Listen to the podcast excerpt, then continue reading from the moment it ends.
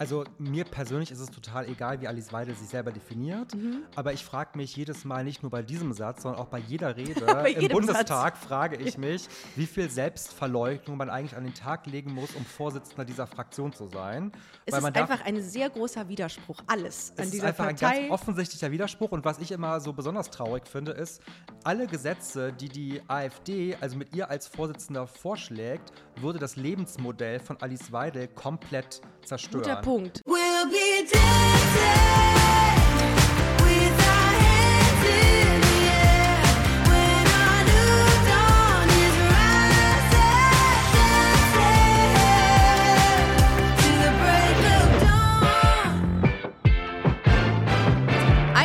guten Tag und herzlich willkommen zu Busenfreundin, der Podcast. Schön, dass ihr da seid. Ich spreche heute mit Mann, der, ich würde mal sagen, der Messias der LGBT-Community ist. Ähm, er ist seit 2022, seit dem 5. Januar, ist er der Queer-Beauftragte der Bundesregierung. Leute, es wird politisch heute. Das Private ist politisch. Wir wissen es alle aus der feministischen Strömung. Ich freue mich sehr auf dich, lieber Sven. Schön, dass du da bist. Ich freue mich total. Vielen lieben Dank, Ricardo, für die Einladung. Als Messias hat mich noch nie jemand vorgestellt, muss ich sagen.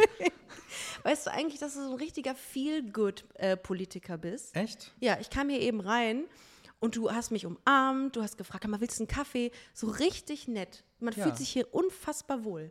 Du wirst es nicht glauben, aber Politiker Also sind ich. Menschen. Das so?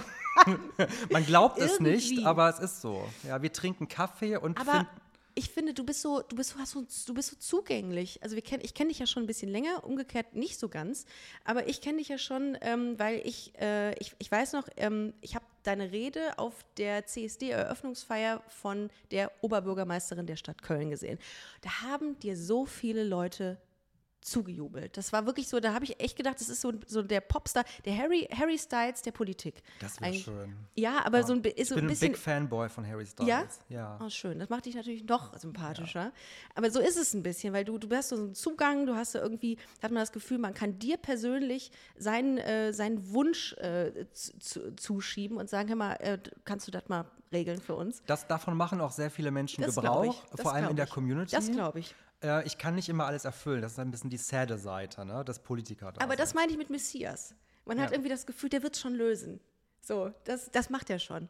Ähm, aber schön, dass wir uns heute hier sehen. Ich fand das auch total toll, dass wir endlich nach 270 Folgen, 271 Folgen uns endlich hier äh, treffen. Wobei, nee, du bist ja auch erst seit 2022 im Amt, wie ich gerade ge- äh, gesagt Weißt du, wo, habe. als wir das, wo wir das verabredet haben? Das ist auch schon ein bisschen her, nämlich bei der Flaggenhissung vom Ja. Kölner Rathaus. Richtig, weiß Da wurde noch. die Flagge gehisst. Ja. Ich habe die mit der Oberbürgermeisterin gehisst Ja. und es war ein ziemlich peinliches Schauspiel, weil die nicht hochging und dann abgerissen ist und dann mussten wir So erstmal eine, Halbmast eine, eine Viertelstunde warten, dann war sie auf Halbmast, Ja. dann musste jemand kommen von der Stadt und so und in dem Kontext, da hatten wir halt Zeit, als wir darauf gewartet haben, da haben wir das, glaube ich, verabredet. Echt? Das ist ja krass. Das ist schon auch ein bisschen länger her tatsächlich. Und dann haben wir uns bei Riccardo Simonetti gesehen, da warst du auch Gast, da war ich Head-Autorin bei dem Format.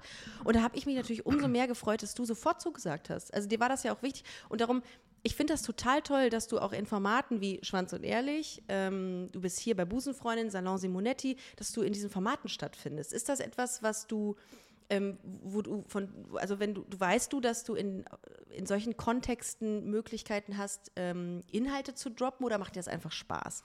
Also erstens macht mir das Spaß. Ich finde Ja. natürlich Busenfreundin und Schwanz und Ehrlich, aber auch Riccardo Simonetti und viele, viele andere einfach unglaublich inspirierend, also auch für meine eigene Arbeit. Ähm, und ich finde, dass äh, ihr nochmal auch diese ganzen queeren politischen Inhalte nochmal ganz, ganz anders transportiert, als wenn ich jetzt im Bundestag am Redepult stehe und über Gesetze spreche. Und also erstens macht mir Spaß, aber es ist natürlich auch eine große Chance, äh, auf dieser Plattform auch nochmal über Politik zu sprechen, in einer Art und Weise, die jetzt vielleicht nicht total trocken ist. Finde ich nämlich auch. Und das hat ja zum Beispiel, äh, ich weiß jetzt nicht genau, äh, ähm, wann diese Entscheidung getroffen wurde. Olaf Scholz war bei Matze Hilscher letztens zu Gast. Mhm. Hab ich gesagt, das hat Angela Merkel nie gemacht. Die war nie in irgendwelchen Formaten. Ich finde das total smart. Die war bei man, Rezo.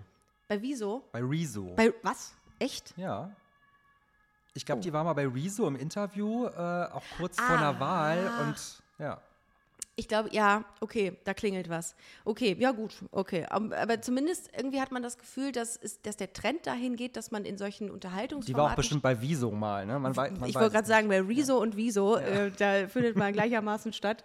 Aber äh, das finde ich gut. Also das macht ja auch total Sinn, dass man in solchen Formaten stattfindet. Aber ehrlicherweise ist es auch, ähm, bin ich auch dankbar, dass ich die Möglichkeit dazu habe, weil es gibt ja durchaus viele Formate bei Instagram oder in Podcasts, die ganz explizit sagen, wir wollen jetzt nichts mit Parteipolitik zu tun haben. Ja. Jetzt bin ich ja jetzt nicht als Parteipolitiker hier, sondern wirklich Nee. mit einem Regierungsamt und Ja. so. Und also ich kann auch dankbar sein, diese Möglichkeit zu haben, in euren Formaten zu sprechen. Aber das ist auch, das, du bist auch ein gern gesehener Gast, weil du eben so nahbar bist. Und wenn man die ganze Zeit, also ich- ich weiß ja auch von dir, das habe ich auch, haben auch meine Recherchen ergeben, du bist ja auch, du erzählst ja auch was von deinem Privatleben. Äh, du du ähm, bist mit einem Mann verheiratet. Noch nicht. Noch nicht. Aber sehr lange schon verlobt. Ach so, ich dachte, Mal es gucken, kommt wann jetzt. sich das in die, nächsten, in die nächste Etappe verlobt. Äh, und das, das sind ja auch Dinge, die, ähm, die man so von vielen PolitikerInnen nicht erfährt. Und ich finde das aber total wichtig und total schön, dass man merkt, okay, da ist jemand, der, äh, ähm, der vertraut den BürgerInnen auch. Also, weil ich habe immer das Gefühl, wenn man so, ähm, so, so Dinge verheimlicht, will ich gar nicht sagen, wenn man sehr viel privat hält, was ja fein ist, ist ja auch völlig okay. Ähm, dann hat man aber trotzdem das Gefühl, der, der ist nicht so, der, ich, der ist mir nicht so nah, diese, diese Person. Und da, Politik ist ja nahbar, äh, sollte nahbar Sollte sein. es sein, ja, genau. Darum ist das umso schöner. Ähm, wir machen noch mal einen ganz kurzen Schwenk. Du hast auch Politik studiert. Du hast in Köln Politik studiert. In Köln und in Frankreich, genau. Ähm, und äh, genau, mit Schwerpunkt Europa. Okay. Und genau, habe in Köln auch abgeschlossen und bin auch seit vielen Jahren, eigentlich schon immer, auch so ein wirklich eingefleischter Rheinländer. Und habe das Rheinland zwar verlassen, natürlich zwischendurch mal, aber ungern. Aber hast du, wir hören gerade einen, ähm, einen Polizeiwagen. Ja, das klassische Köln-Geräusch. Ja. Ist ein bisschen, als wäre man in Manhattan, ne? Es ist, klein, es ist das kleine ein Mädel. bisschen. Komischerweise hält er hier an. Also zumindest ist die Sirene, das Martin-Song gerade ausgegangen. Ähm, du hast auch Politik studiert und warst aber auch immer, hattest schon, äh, warst immer sehr, ähm, sehr aktiv politisch. Was würdest du deinem 13-jährigen Ich sagen, der jetzt gerade so wählt, okay, was, oder so gerade so eine Orientierung findet, was will ich denn später mal machen? Würdest du sagen, immer, das is it. Also für mein Queerbe- 13-jähriges Ich war auf keinen Fall Politik vorgesehen, sondern, Sondern? eher sowas so ganz Seriöses, so Bankkaufmann oder Was? so. Ne? Der Junge soll in die Bank. Ach so, aber das war vorgesehen für dich, das war nicht das, das was war du für mich wolltest. von, au- von der Familie vorgesehen. okay, gut. So, und äh, ich habe sogar tatsächlich mal ein Praktikum in der Bank gemacht, aber das war auch irgendwie nett, aber jetzt nicht so meins.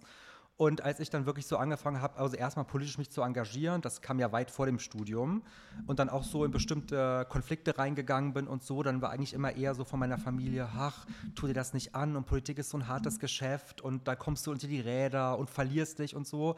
Du bist Ähm, Taxifahrer, wurde mir gesagt. Taxifahrerin. Damals wurde noch nicht gegendert. Taxifahrer. Zum Beispiel. Das wurde mir gesagt, ja. Übrigens ein sehr ehrenwerter Beruf, Ey, das ist sagen. mega krass, was die. Ja. Und als es noch keine Navis gab, wie gut waren Wahnsinn, die bitte? oder? Wie haben die das denn alles auswendig Wahnsinn. gelernt? Das frage ich mich bis heute. Ja, ich glaube, die mussten immer Tests machen und die kleinste Gasse irgendwie kennen. Das müssen sie ja heute nicht mehr, dank Navi. Aber ich finde es ein ehrenwerter Beruf. Ja, total. Ja. Ich finde auch, ich finde das auch, ich bin auch sehr dankbar, wenn es Taxen gibt.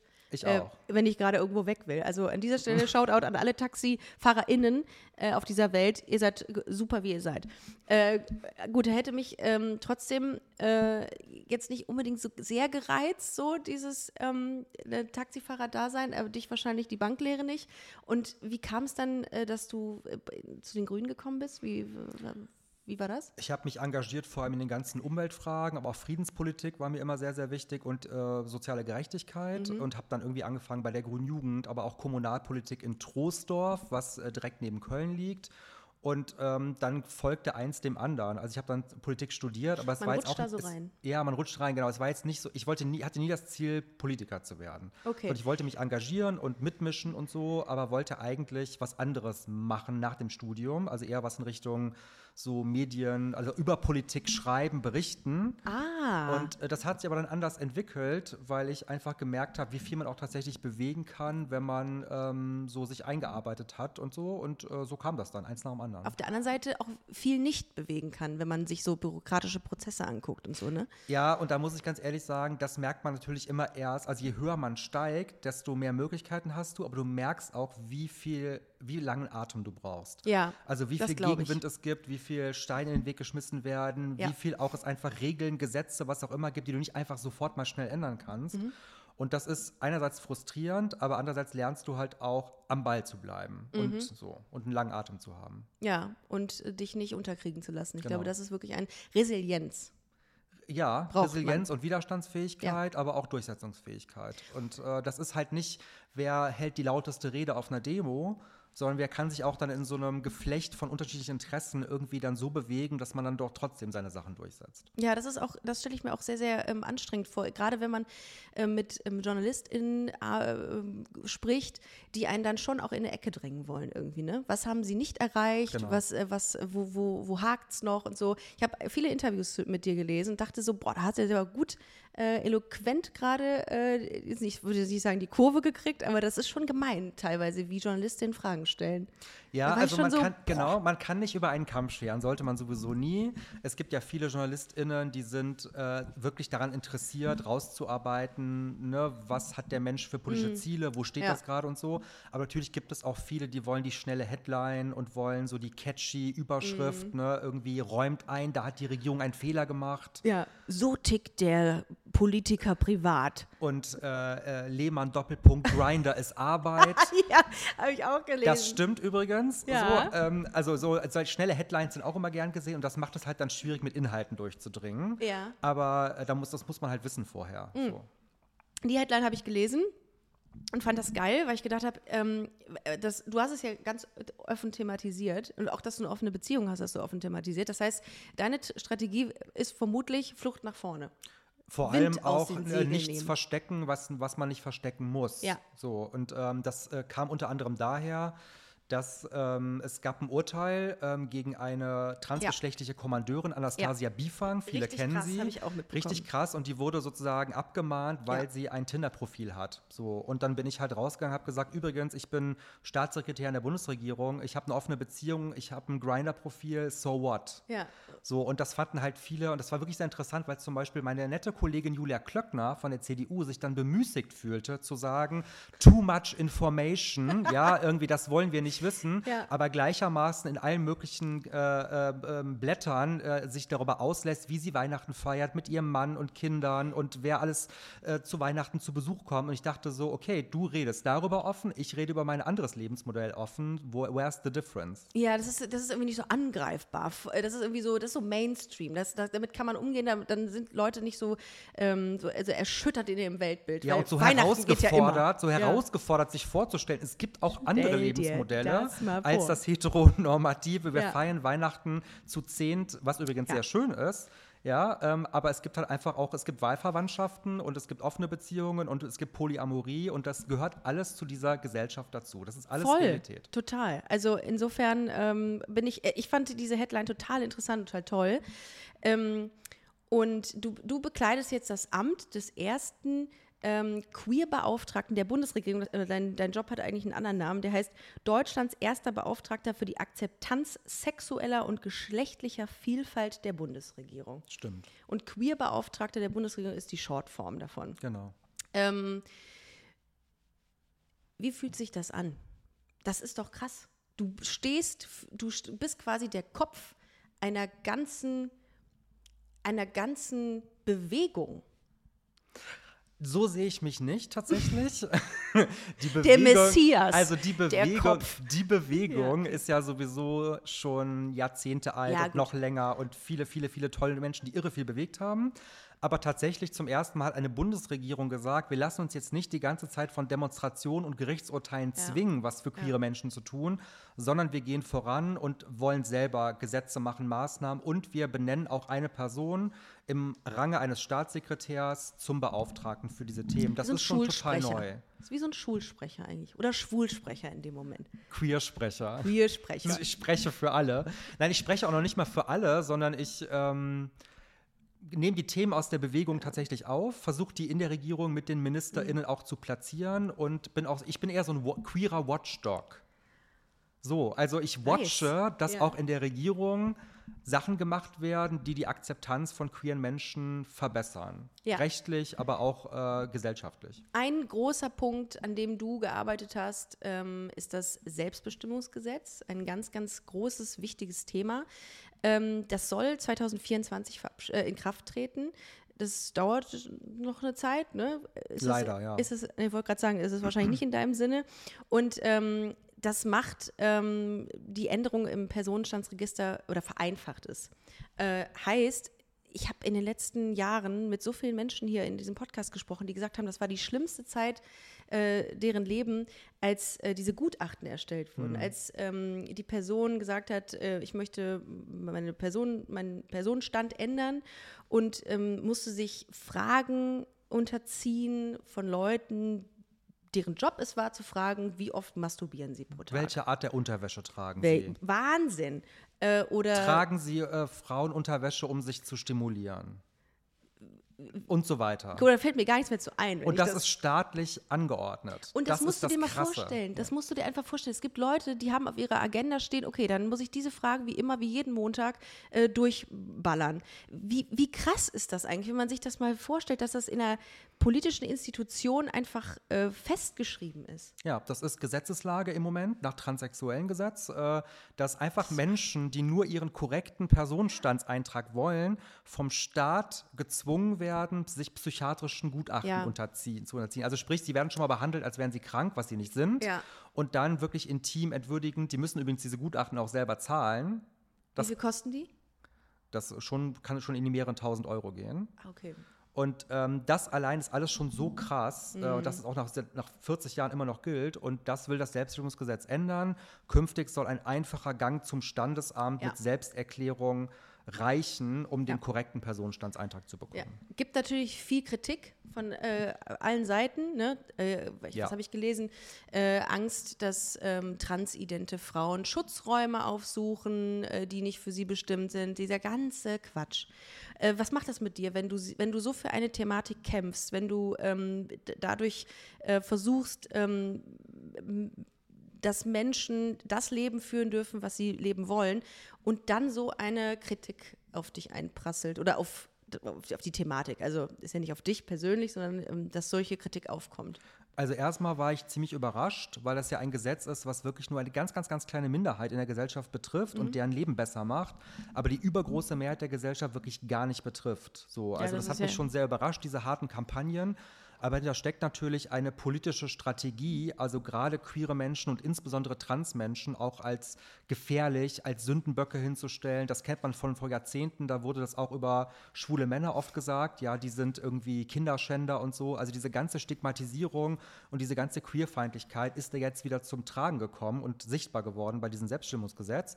Das zeigt für mich, aber also mich fordert das sehr heraus, am Ball zu bleiben und sich da nicht verbiegen zu lassen und zu sagen, wir setzen dieses Gesetz gerade deswegen durch, weil es auch ein Akt von Solidarität mit trans, intergeschlechtlichen, nicht-binären Menschen ist, deren Menschenrechte aktuell verletzt werden. Und diesen Gegenwind muss man natürlich aushalten, damit umgehen und aufklären, aber vor allem politisch dabei bleiben, das zu tun und sich dann nicht irgendwie umpusten zu lassen.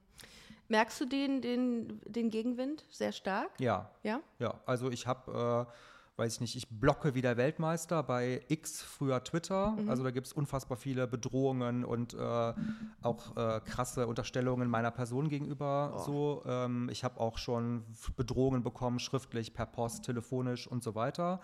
Ähm, und ich weiß, da geht es ja nicht um mich, aber es geht natürlich um die Position, die ich vertrete. Und umso schlimmer ist natürlich, dass Transmenschen sowas ja im Alltag aushalten müssen. Ja, ich kann immer sagen, okay, ich bin privilegierter weißer Cis-Mann, aber ich mache das natürlich auch aus Solidarität mit Gruppen in der Community, die auch eine Stimme in dieser Regierung brauchen. Und ähm, deswegen blocke ich das weg, was es an Hass und Hate gibt und äh, versuche halt weiter zu kämpfen für dieses Gesetz.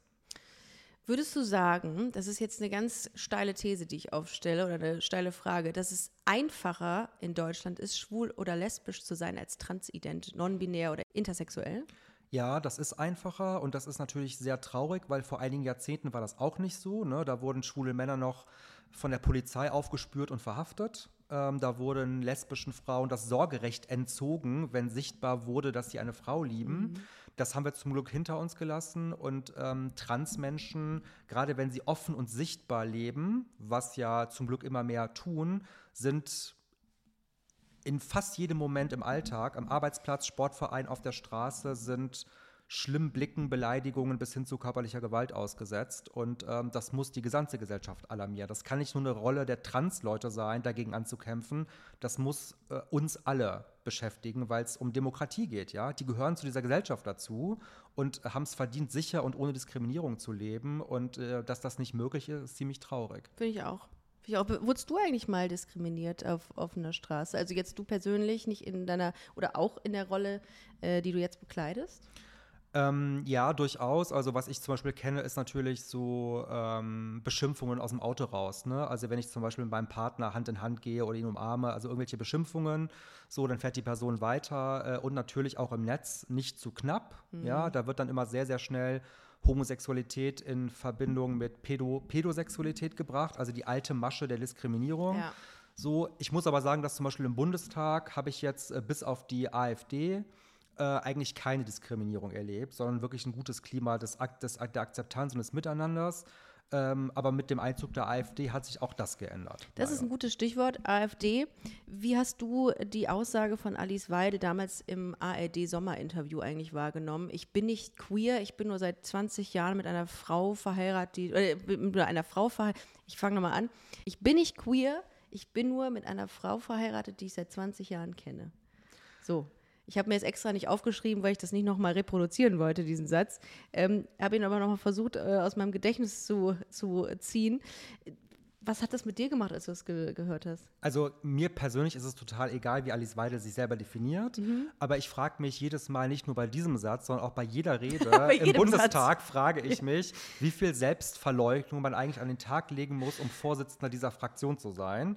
Es Weil ist einfach ein sehr großer Widerspruch, alles an es ist dieser einfach Partei. ein ganz offensichtlicher Widerspruch. Und was ich immer so besonders traurig finde, ist, alle Gesetze, die die AfD, also mit ihr als Vorsitzender vorschlägt, würde das Lebensmodell von Alice Weidel komplett zerstören. Guter Punkt, Ja, also guter die, Punkt. müsste, die wollen ja die Ja, Ehe für klar. alle wieder abschaffen. Das Ja. heißt, die müsste sich irgendwie scheiden lassen. ja, Ja, das traditionelle Familienbild wollen sie nicht haben, das heißt, äh, Genau. äh, wo- wollen sie haben, das heißt Mutter, Vater, Kind. Was würde denn Alice Weidel machen? Ich Also, weiß nicht, was sie machen würde, ob ihr das egal ist. So, es gibt ja übrigens Leute, die äh, die These haben, dass sie eigentlich so ein Satire-U-Boot bei der AfD ist. Die These ist nicht von mir. Ich glaube das auch ehrlich gesagt Das nicht. ist aber eigentlich ganz lustig. Wenn, sie, wenn das der Fall wäre, dann würde ich, dann, dann hätte das wirklich einen Fernsehpreis verdient. ja, aber ich, ich muss direkt sagen, so viel Ist Credits gebe ich ihr nicht, Hat weil dafür habe ich viel zu viele Reden erlebt, wo sie hasserfüllt über geflüchtete und zugewanderte Menschen irgendwie von sich gibt. Also ich glaube schon, dass sie da auch gerne ist, wo sie ist. Aber gerade was ihr persönliches Lebensmodell angeht, also ich würde mich schämen. Und das ist auch kein Zufall, dass sie bei allen Debatten, wo es um Gesellschafts-Queer-Politik geht, auch eigentlich nie im Bundestag Mhm. ist. So, ja. Ich habe mir gestern noch mal das Grundsatzprogramm der AfD durchgelesen und habe Sachen gefunden, unter anderem Kinder dürfen nicht zum Spielball der sexuellen Neigungen einer lauten Minderheit werden. Da kannst du dir eigentlich nur einen Kopf fassen. Aber auf der anderen Seite macht es mir auch extreme Angst, dass die so an Aufwind erlangen gerade. Würdest du sagen, dadurch, dass die AfD ja ähm, an Stärke dazu gewonnen hat, dass wir Angst haben müssen, dass queere Menschen um ihre Rechte Angst haben müssen? Also ich glaube, dass diese Positionen, die feindlich sind gegenüber Lesben, Schwulen, Transmenschen und so weiter, schon wahrscheinlich in der Gesellschaft immer da waren. Genauso wie es immer Rassismus gab, Antisemitismus, ähm, Schwarzenfeindlichkeit und so weiter. Ähm, und dass sich jetzt halt Bahn bricht und sich organisiert in einer Partei. Wir wissen aus allen möglichen Studien, Umfragen, dass die übergroße Mehrheit in Deutschland ganz klar für gleiche Rechte von LSBTIQ, gegen Diskriminierung sind und so weiter. Aber natürlich, je lauter die sind, je organisierter äh, und je auch präsenter, ähm, die haben ja auch zum Beispiel ihre Vorfeldorganisationen, haben ja auch äh, CSDs angegriffen, eingeschüchtert, Regenbogenflaggen verbrannt und so. Und das muss einem Angst machen, weil natürlich ganz, ganz viele queere Menschen sich fragen, kann ich in diesem Land noch leben, ja. wenn die zum Beispiel mal Regierungsmacht erlangen sollten. Und deswegen muss, finde ich, die ganz klare Antwort aller demokratischen Parteien sein, diese Partei darf niemals Regierungsverantwortung bekommen. Nicht Ja. in einem Land, Ja. nicht im Bund und auch nicht in Städten und Gemeinden. Und das ist ja auch, also ich, ich weiß nicht, wie es dir da geht, aber du kämpfst ja im Grunde für das, für das Gegenteil, wa- was, äh, was da in diesem Grundsatzprogramm äh, gerade äh, formuliert wird. Ist das nicht auch einfach, also ärgert dich das nicht auch persönlich, dass ihr da an, äh, dass ihr da an zwei verschiedenen Fronten steht? Also das macht doch, es ist doch eigentlich super ärgerlich, dass es diese Partei gibt, die da komplett mit ihrem Programm da irgendwie äh, Stimmen haben will. Ja, weißt du, was mich besonders ärgert? Als ich angefangen habe, Politik zu machen, da gab es zum Beispiel die Ehe für alle noch nicht. Ja. Da gab es auch keine eingetragene Lebenspartnerschaft und so. Und ich dachte immer, man muss einfach immer weiter kämpfen und dann fallen nach und nach diskriminierende Gesetze Mhm. Ja. und irgendwann sind alle gleichberechtigt. Und jetzt stellen wir fest, wir sind als queere Menschen so gleichberechtigt wie nie. Wir sind auch so sichtbar wie nie in Politik, in Medien, in Sport, äh, in Wirtschaft.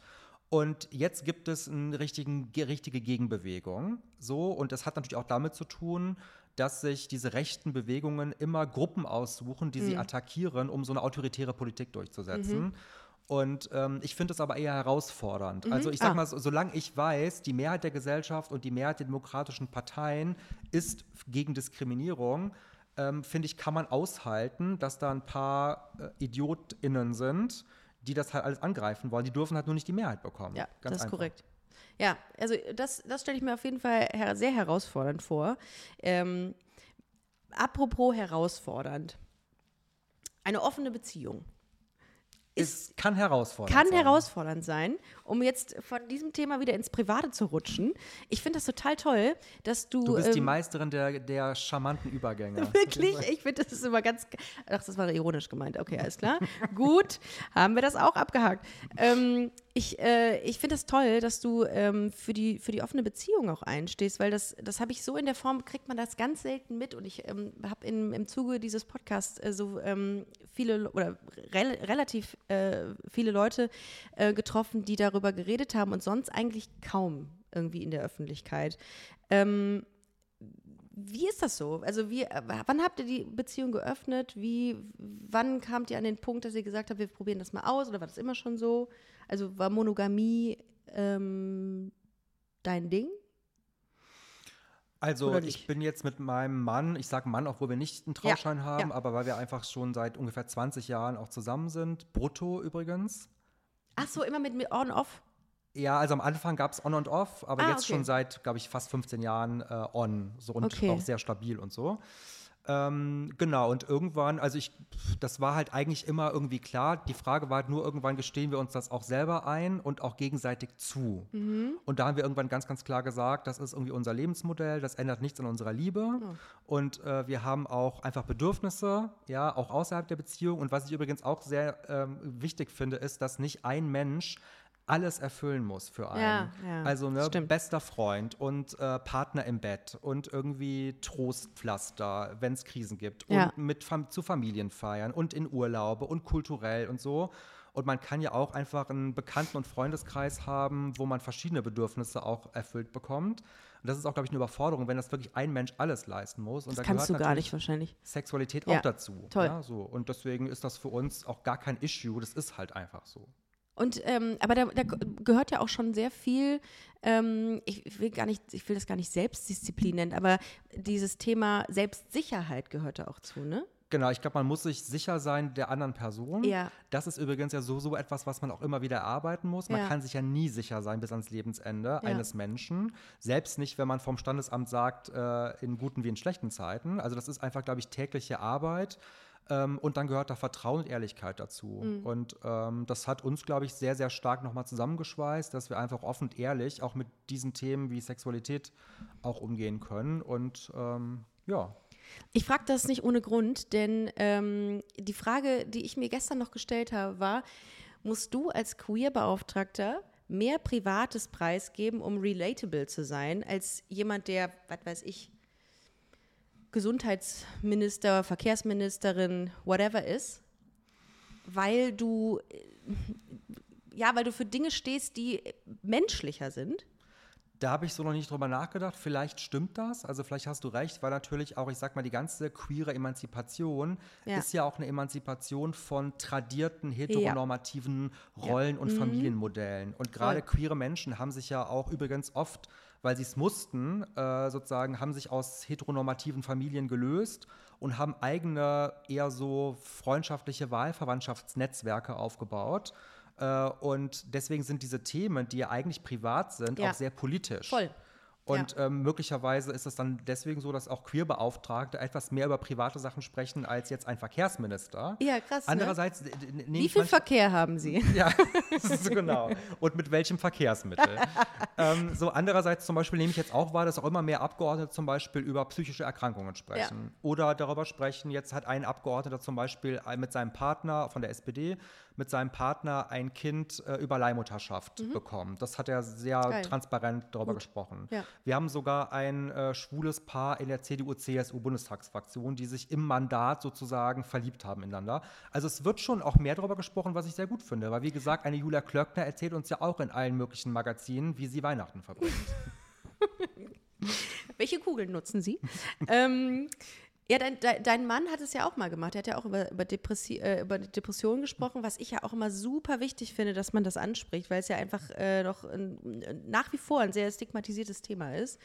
Ähm, darum, äh, das ist mir gestern so, ähm, ist mir das eingefallen, weil ich dachte, irgendwie sind es ja Themen, die, die, die, die eine andere Wertigkeit haben. ja, das da- war also für du ihn auch, äh, ich spreche jetzt nicht für ihn, aber ich kann das auf jeden Fall sagen, dass es für ihn auch eine richtig, richtig gute Erfahrung war, Mhm. weil er da gerade aus einer depressiven Episode raus war und dann irgendwann auch darüber gesprochen hat öffentlich und äh, nach seinen Erzählungen noch nie so viel Feedback bekommen Ja.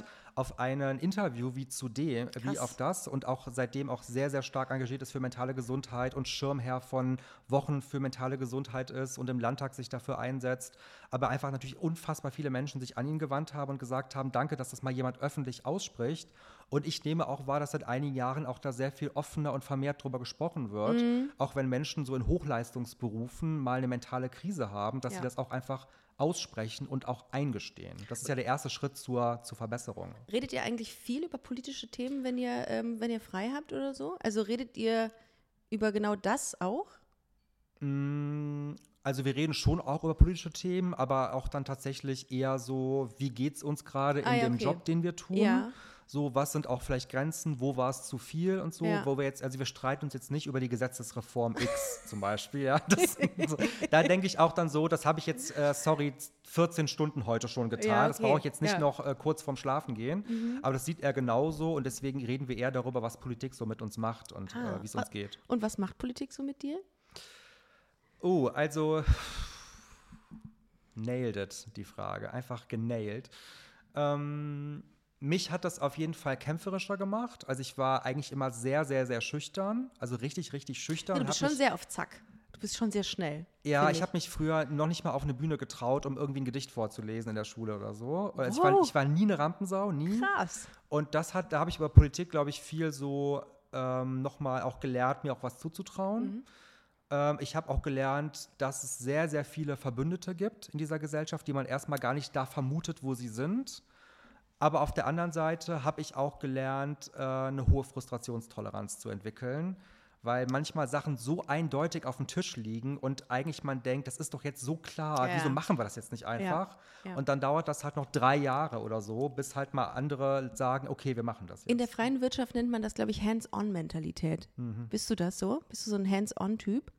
Also im, im Arbeitskontext jetzt. das, kannst du das mal übersetzen? ja, so eine so Macher, Macher-Typ. Ach so. Also schon? Du, du, redest nicht viel, du machst dann Ja, lieber. ge- genau. Ne? Ich Ja, finde das okay. ganz, also ich finde, es gibt ja zig auch so immer Diskussionsrunden, wo man dann immer erstmal die Lage der Welt beschreibt. Ja, ja, ja. Und das finde ich manchmal interessant, aber mich äh, macht das immer sehr schnell unruhig, weil ich immer eher so denke, okay, was machen wir denn jetzt Mhm. Ja, damit? sehr gut. So, und ich gehe dann irgendwie auch voran und sage, okay, ich schreibe da mal was auf und schreibe mal einen Antrag oder mach Ja. dies oder gebe mal ein Interview. Ähm, das ist manchmal ein Tempo, was halt. Ich muss, mich dann, können. ich muss mich dann selber manchmal bremsen, weil ich irgendwie denke, okay, da bist du jetzt wieder vorgeprescht Ja. und äh, so, ja. Und manchmal ist es besser. Unser junger Wilder. So, Ja. das wird wahrscheinlich so im Bundestag über dich gesagt, ne? Der, der junge Wilde. Ja, also ma manchmal glaube ich, also höre ich auch so, das sagen die Leute ja zum Glück nicht offen, aber manchmal höre ich sowas wie, jetzt nervt er wieder mit dem und dem Minderheitenthema rum. So, Geil, das ist aber, das ist aber, glaube ich, ein Kompliment. Genau. Wenn, wenn und ich denke dann auch so, nervst. ja, stimmt, tue ich, Ja. danke, weil es offensichtlich sein Besser muss. als, von dem hört man ja gar nichts. Genau. So, nach dem Motto. Ah, okay. Ähm, hast du das auch, dass du so eine tiefe Liebe für diese LGBT-Community empfindest? Ja, total. Ist das krass? Ja. Das merke ich dir nämlich schon so ein bisschen an, weil du ja auch sehr impulsiv über, über Themen redest und auch, äh, man merkt ja auch an, dass du das liebst, was du tust. Und das ist ja die beste Voraussetzung für alles, was man machen kann.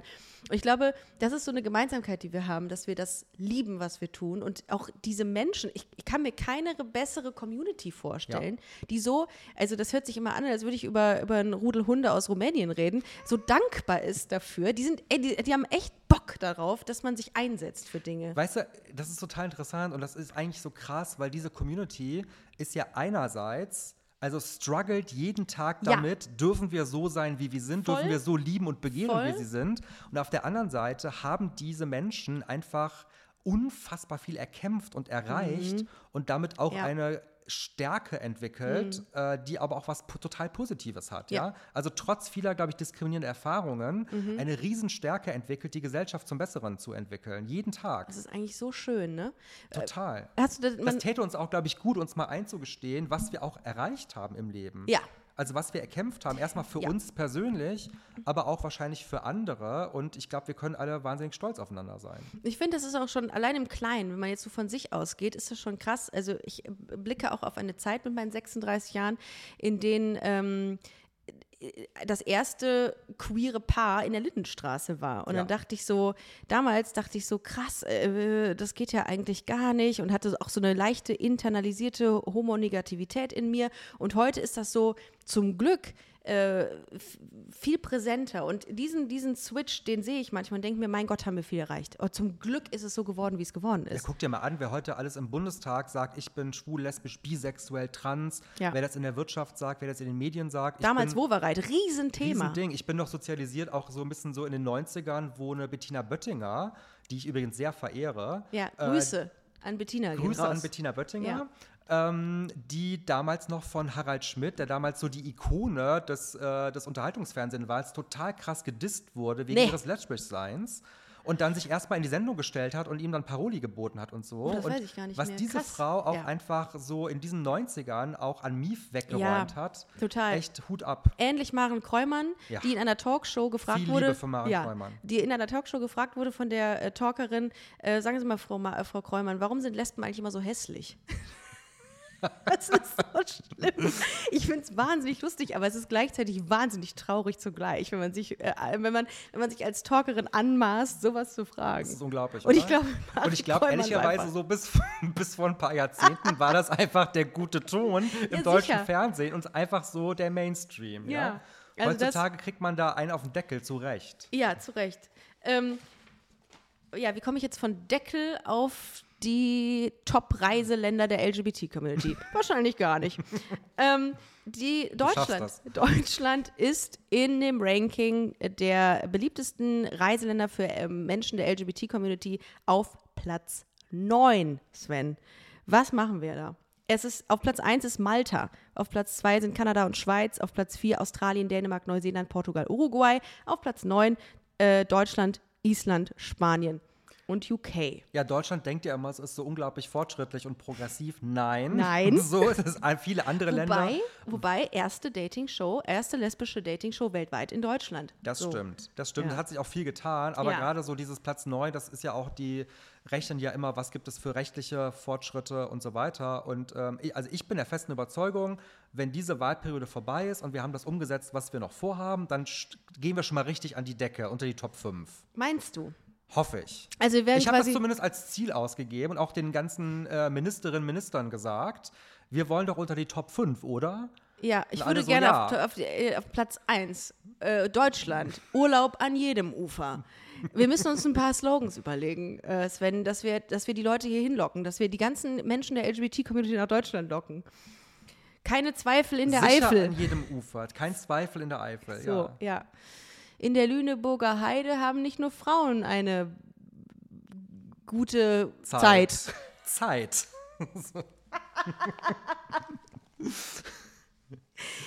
Du, ich glaube, äh, ich weiß nicht, wer die Kampagnen macht, aber wir, wir, wir haben ganz Zeit. offensichtlich wir machst Zeit. du sie. Ja. Ja, weil du hast die Slogans schon eigentlich.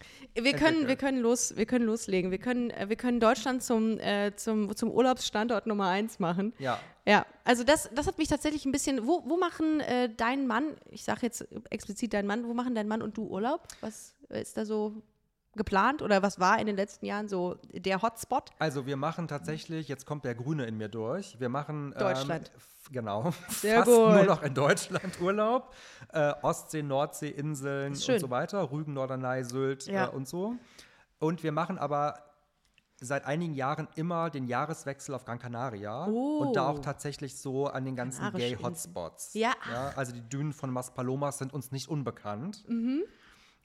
Zum Beispiel. Ja, So, aber das ist so der einzige so Nicht-Deutschland-Urlaub, den wir eigentlich. Gran Canaria ist schön. Kanarische Inseln grundsätzlich. Voll. Nicht toll. Ich habe lange Jahre, habe ich immer meinen Eltern damals auf Fuerteventura Urlaub gemacht. Und es Ja. war immer, ist immer schön. Auch Surfen habe ich da gelernt. Ja. Was macht ihr, die so Dünenwanderungen macht ihr dann da schön? oder, also äh, Gay Also man kann in den Dünen, man kann in den Dünen von Maspalomas auch wandern. Ja. auch wandern. Ja. Okay, ja, schön. Und Mhm. zum Meer spazieren und äh, Aber was, dann was, was macht ein Sven Lehmann so sonst? Also was, ähm, Sport, ne? So, zumindest siehst du so aus.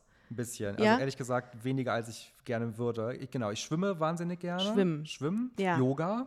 Oh, Yoga. Ja. Oh, sehr gut. Mein Mann macht das sogar professioneller als ich, also in allen möglichen Studios in Köln. Ich mache es immer eher so abends vorm Schlafengehen. Okay, mit so Und- einem Pamela Reif-Video bei YouTube oder so. Nee, also ich habe so, ich habe vor zehn Jahren mal so ein paar Moves gelernt und die mache ich einfach jeden Abend. Ich glaube, es ist ein bisschen, ich glaube, jede Yoga-Lehrerin würde sagen, mach doch mal was anderes, aber ich mache die seit zehn Jahren immer dieselben. Und tun, tun die dir gut? ja, so den dann- Sonnengruß und so. Ey, weiß ich noch nicht mal, was das ist. Aber ich fange jetzt auch an. Ich habe eine Zehnerkarte. Seit einem Jahr habe ich eine Zehnerkarte fürs Yoga und noch nie eingelöst. Ich muss das auch mal machen. So Wahnsinn. Wie, wie fühlt sich das mental dann bei dir an? Also bist du wirklich ausgeglichener dadurch? Also ich habe jetzt so ein paar Regeln mir selbst gegeben. Also zum Beispiel eine Stunde vorm Schlafen gehen alle elektronischen, Gerä- alle elektronischen Geräte Gut. aus. Also inklusive Laptop, aber auch Gut. Handy, Smartphone und so. Äh, Und dann irgendwie wirklich so richtig, also so ein bisschen so Viertelstunde Yoga und dann auch immer mindestens eine halbe Stunde noch lesen. Ja. Und zwar in irgendwas, was nicht mit Politik zu tun hat. Aha. So. Und ich lese wie der Weltmeister, wie die Weltmeisterin. Ja, Ja. so schnell. Also kannst du so, so, so einzelne Worte überspringen, weißt trotzdem, was da stattgefunden hat. Ja, also ich lese viel und auch immer so quer. Ich habe immer so drei Bücher, die da liegen, die ich immer so durcheinander lese.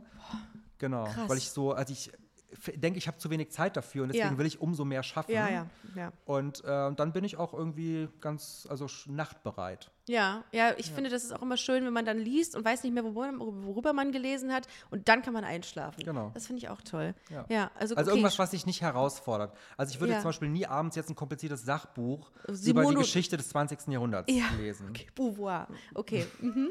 Ja. Nee, kann ich auch nicht lesen. Das verstehe ich auch nicht, wenn ich richtig. Beauvoir habe ich sogar da liegen. Ich weiß tatsächlich, dass du es auch gelesen hast. Simo, Simone, Simon. Simone Beauvoir, de Beauvoir, äh, hast du auch in einem Interview gesagt, dass du das mal gelesen hättest. Weil ich glaube, ich ein, eine Spiegeljournalistin, ein Journalist gefragt hat ähm, dazu. Das fand ich sehr, das fand ich, das fand ich gut. Also du ich habe, genau, ich lese einfach sehr viel feministische Literatur. ja, du bist ähm, Feminist, habe ich auch gelesen. Das steht, genau. glaube ich, in deiner Bio irgendwo drin. Und Simone de Beauvoir ist natürlich so eine der intellektuellen Mütter der Bewegung. Und wenn ich die. Ey, ich muss Sachen nachschlagen, wenn ich Simone de Beauvoir lese. Ja. Ich hatte die im Studium, ich habe ja auch Politik studiert, wusste ich, habe ich nicht verstanden. Und ganz schlimm war es, politische Theorie, äh, die hatten wir bei, ah, jetzt habe ich den Namen vergessen von diesem Systemtheoretiker. Alter Vater, habe ich mich gefragt, was das soll eigentlich. Aber gut, so ist es halt. Hattest du eigentlich eine, eine Lieblingsströmung, also eine, richtig- ein Lieblingsfach äh, während des Studiums? Äh, während des Politikstudiums? ja, ähm, europäische äh, Institutionen, also Ah, okay. Europawissenschaften. Ja, ich habe auch da drin auch meine Examensarbeit geschrieben. Ja. Also so ganz kompliziert, wie das Europäische Parlament und der Rat funktioniert und wie die miteinander im Verhältnis sind und die Europäische Verfassung damals, Krass. ich sage mittlerweile meinen jungen Mitarbeitenden immer, damals war das so und so, damit Ja. meine ich dann die Nullerjahre Mhm. übrigens. Und damals war ja noch Europa kurz davor, eine eigene Verfassung zu Ja, kriegen. ja. Und darüber habe ich zum Beispiel meine Examensarbeit geschrieben. Krass, ach Examen, ja. Ich hatte, war schon, glaube ich, der erste oder zweite Bachelorstudiengang. Ich habe meine äh, äh, Thesis über Familienpolitik geschrieben und ob die Maßnahmen ähm, okay sind. Die, ähm, die Effizienz, die Effizienz und die Effektivität der Familienpolitik in der Bundesrepublik Deutschland. Okay, schnarch. Ey, gar nicht schlecht. Ja, ähm, ja. Also Ich habe ja sogar den Verdacht, dass äh, diese ganzen Arbeiten werden ja gar nicht von den ProfessorInnen nur die, korrigiert. die, äh, nur die Inhaltsverzeichnisse und das Fazit habe ich mal gehört. Ja. Ja. Man weiß es nicht. Aber ich glaube, wir haben uns, wir haben uns schon ganz viel Mühe gegeben. Ich finde ähm, großartig, was du machst. Äh, apropos Mühe geben, du gibst dir ja auch sehr viel Mühe in deinem, äh, in deinem, äh, in deinem Job. Es ist gut, dass es dich gibt. Es ist wirklich gut. Das müssen wir auch an dieser Stelle wirklich mal festhalten. Wir können alle sehr dankbar sein, dass es dich, dass es, dass du es bist, der äh, diese, äh, diese Position bekleidet und diese, kann ich jetzt gar nicht dieses. Amt bekleidet, das ist weil wahnsinnig nett von dir. Nee, Danke. aber weil das ist, ist also ich finde, das ist auch, das ist auch einfach die Wahrheit. Und es ist, äh, ich bin, glaube ich, außer Terry Reinke und Ricarda Lang, äh, die übrigens mit mir verwandt ist, Terry Reinke, wusstest du das Nein, das eigentlich? wusste ich nicht. Ja, wir sind Über Großcousinen. Wir sind Großcousinen. Großcousinen. Mhm. Wow. Ich jetzt, wir haben uns tatsächlich während des Podcasts haben wir uns, äh, also der Podcast hat uns zusammengebracht, weil meine Mutter irgendwann sagte, hör mal, ist ja toll, dass du übrigens Familien, äh, so, so eine Art Familienepisode äh, Episode gemacht hast. Und ich so, wieso Familienepisode? Ja, du bist ja mit Terry Reinke verwandt, das weißt du schon, ne? Und das sagst du mir jetzt? Was? Ja, und äh, die habe hab ich letztens noch getroffen und das war so, äh, war so toll. Die sind auch so zugänglich. Ich finde, das sind auch so zwei und auch Ricarda, ganz, ganz tolle Persönlichkeiten. Mit dir inklusive, finde ich, ist das, ähm, ist, sind die Menschen, sind das die Menschen, die sich für die äh, Rechte einsetzen, ähm, die, die für LGBT-Rechte stehen und das ist voll schön. Danke. Ich habe vor einiger Zeit ähm, was total Weirdes gehört, als ich mit, äh, mit Terry Reinke unterwegs war. Wir waren ähm, nach dem CSD, waren wir noch eine Kleinigkeit essen und dann äh, sagte sie mir, so guckte an sich runter und hat gesagt, ey, das ist total toll, dass ich hier in Flipflops unterwegs sein kann. Und da habe ich gesagt, wieso, was, soll das denn, wieso, wieso Flipflops? Ja, weil ähm, in anderen Städten, wo es jetzt nicht so safe ist wie beim Kölner CSD, habe ich festes Schuhwerk an, und, um im Notfall wegzurennen. Das Krass. hat mich fertig gemacht, als Ja. ich das gehört habe. Ja. Ähm, warst du mal bei einem CSD, wo du sagst, boah, das ist, das ist eine ganz andere Nummer als hier in Köln? Absolut. Also ich bin ja sehr auf sehr vielen CSDs, Groß, Klein, Ost, West, Süd, Nord. Äh, habe mir auch vorgenommen, tatsächlich nächstes Jahr äh, sehr viel im Osten unterwegs zu sein, weil die Lage da so bedrohlich ist. Und was ich richtig krass fand, war, letztes Jahr war ich in Belgrad ähm, beim CSD, der auch vom Staat aus verboten wurde. Und dann haben wir das aber durchgesetzt, dass wir trotzdem marschieren durften. Und das war so bedrohlich, dass wir da von 300 Polizeibeamtinnen umschirmt waren. Und dann standen dann draußen die Skinheads und Hooligans, aber auch so orthodoxe Gläubige, die uns Kreuze entgegengehalten haben. Und da sind auch Menschen wirklich angegriffen worden. Wir hatten dann Glück, weil so viel Polizei da war. Aber das war eine bedrohliche Situation. Und das hat nochmal gezeigt, an vielen, vielen Orten in dieser Welt, das sind CSDs, sind Demonstrationen für die Existenz von queeren Menschen. Und Ja. das sollten wir nie vergessen, dass es hier auch wirklich um das Grund- und Menschenrecht geht, einfach dazuzugehören zu dieser Gesellschaft und äh, auch solidarisch mit diesen Orten sein, wo Menschen wirklich ums Überleben kämpfen. Ja, das ist eine ganz andere Nummer als den CSD, den wir jetzt aus Köln kennen oder Berlin kennen. Würdest du den Leuten raten, die ähm, wie mir auch einfach mal alle sieben Sachen zusammenzupacken und zu sagen, okay, dann gehen wir jetzt mal äh, nach Polen zum CSD? Absolut. Also in Polen hat ja jetzt zum Glück die Wahl ein anderes Wahlergebnis Ja, äh, gut, stimmt. vorausgebracht und zu, da steht jetzt ein Regierungswechsel hoffentlich an. Aber gerade Polen, ja direktes Nachbarland von Deutschland, hat in den letzten Jahren sogenannte LGBT-freie Zonen erklärt. Und da sind zum Glück ganz, ganz viele hingegangen, haben da mit bei den CSDs demonstriert. Und das ist für die Menschen dort immer total wichtig, Mhm. dass sie gesehen werden und auch spüren, es gibt europaweit eine Öffentlichkeit und ein Bewusstsein dafür. Und ich kann allen Menschen nur raten, auch mal CSDs zu besuchen, wo sich nicht alles easy anfühlt. Ja, finde ich, ähm, finde ich einen einen guten Hinweis, dass es natürlich nicht äh, immer nur Party ist, ne? sondern Genau. auch eben nach wie vor im Kern eine Demonstration. Also vielen, vielen Dank dafür, dass du so mit Herz dabei bist und dass ich heute hier sein durfte. Im Wahlkreisbüro, im Büro Köln, haben wir eben noch gesagt, im Wahlkreisbüro Köln in, ähm, am Ebertplatz. Äh, wie fühlst du dich nochmal zum Abschluss in Köln? Wie ist es so? Du bist ja, nee, du bist nicht gebürtiger Ich bin Kölner, ne? gebürtig äh, Troisdorf, also Speckgürtel bei. von Köln, sage ich immer. Speckgürtel. Ähm, aber jetzt seit, ähm, ich muss kurz rechnen, über 20 Jahren Kölner. Und Südstadt auch, ne? Das war dein Wahlkreis. Mein Wahlkreis ist Südstadt und also der ganze Süden, Rodenkirchen, Lindenthal. Das sind aber die schönen Ecken, hast der du ja raus. schönste Wahlkreis von Köln oder von Deutschland natürlich. Ja, eigentlich Deutschland. Und ich merke das immer, also wenn ich aus Berlin, ich bin ja einfach hauptberuflich natürlich in Berlin und die meiste Ja. Zeit, aber immer wenn ich mit dem Zug über die Hohenzollernbrücke fahre und irgendwie schon den Rhein Heimat. und den Dom sehe, dann merke ich so richtig, mein Körper entspannt sich. Und Ja. äh, ich denke so, jetzt steige ich aus und da sind freundliche Menschen und äh, eine gewisse Wärme in dieser Stadt und Köln ist schon einfach wirklich ein Herzensort. Ist ein Herzensort, aber hässlich, ne? Das kann man schon festhalten. Ist so. Aber auch nicht überall. Ne? Also, Außer das die Südstadt. Auch, man, das sagt man ja immer Touris, ist, wir haben auch schöne Ecken. Und dann sagen die immer, ja, wo denn? Und dann muss man aber so ganz kompliziert erklären, wo der Park ist und so Ja. weiter. Ja. Äh, Die Kölsche Riviera ist einer meiner Lieblingsorte in Köln. Da, äh, da tanke ich immer auf. Und bei mir der Stadtwald. Uh, Stadtwald ist auch sehr schön. Da gehst du dann wahrscheinlich walken oder joggen. Da gehe ich spazieren, Spazieren. und äh, da habe ich auch mal Tennis gespielt, mitten im Das Stadtwald. hätte ich mir auch, das hätte ich, das hätte ich noch gedacht Ja. an dir, von dir. Hockey oder Tennis hätte Tennis, ich gedacht. Tennis. Wie ja. lange? 15 Jahre?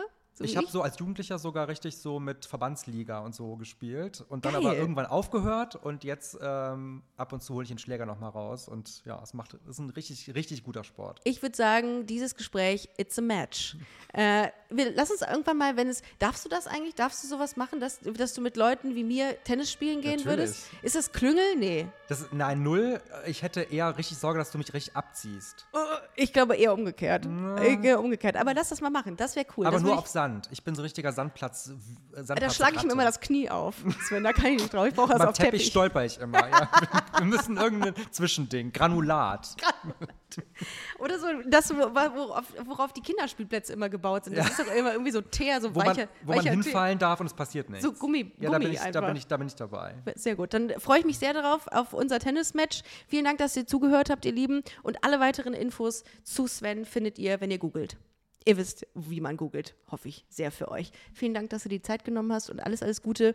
Ähm, und Daumen sind gedrückt, dass es mit dem Selbstbestimmungsgesetz jetzt äh, zügig geht. Ich danke dir für das schöne Gespräch. Sehr, sehr gerne. Macht's gut, ihr Lieben. Tschüss. Das war Busenfreundin. Wenn ihr weitere Informationen wollt, dann slidet uns smooth in die DMs auf Instagram busenfreundin-podcast oder besucht unsere Webseite www.busen-freundin.de.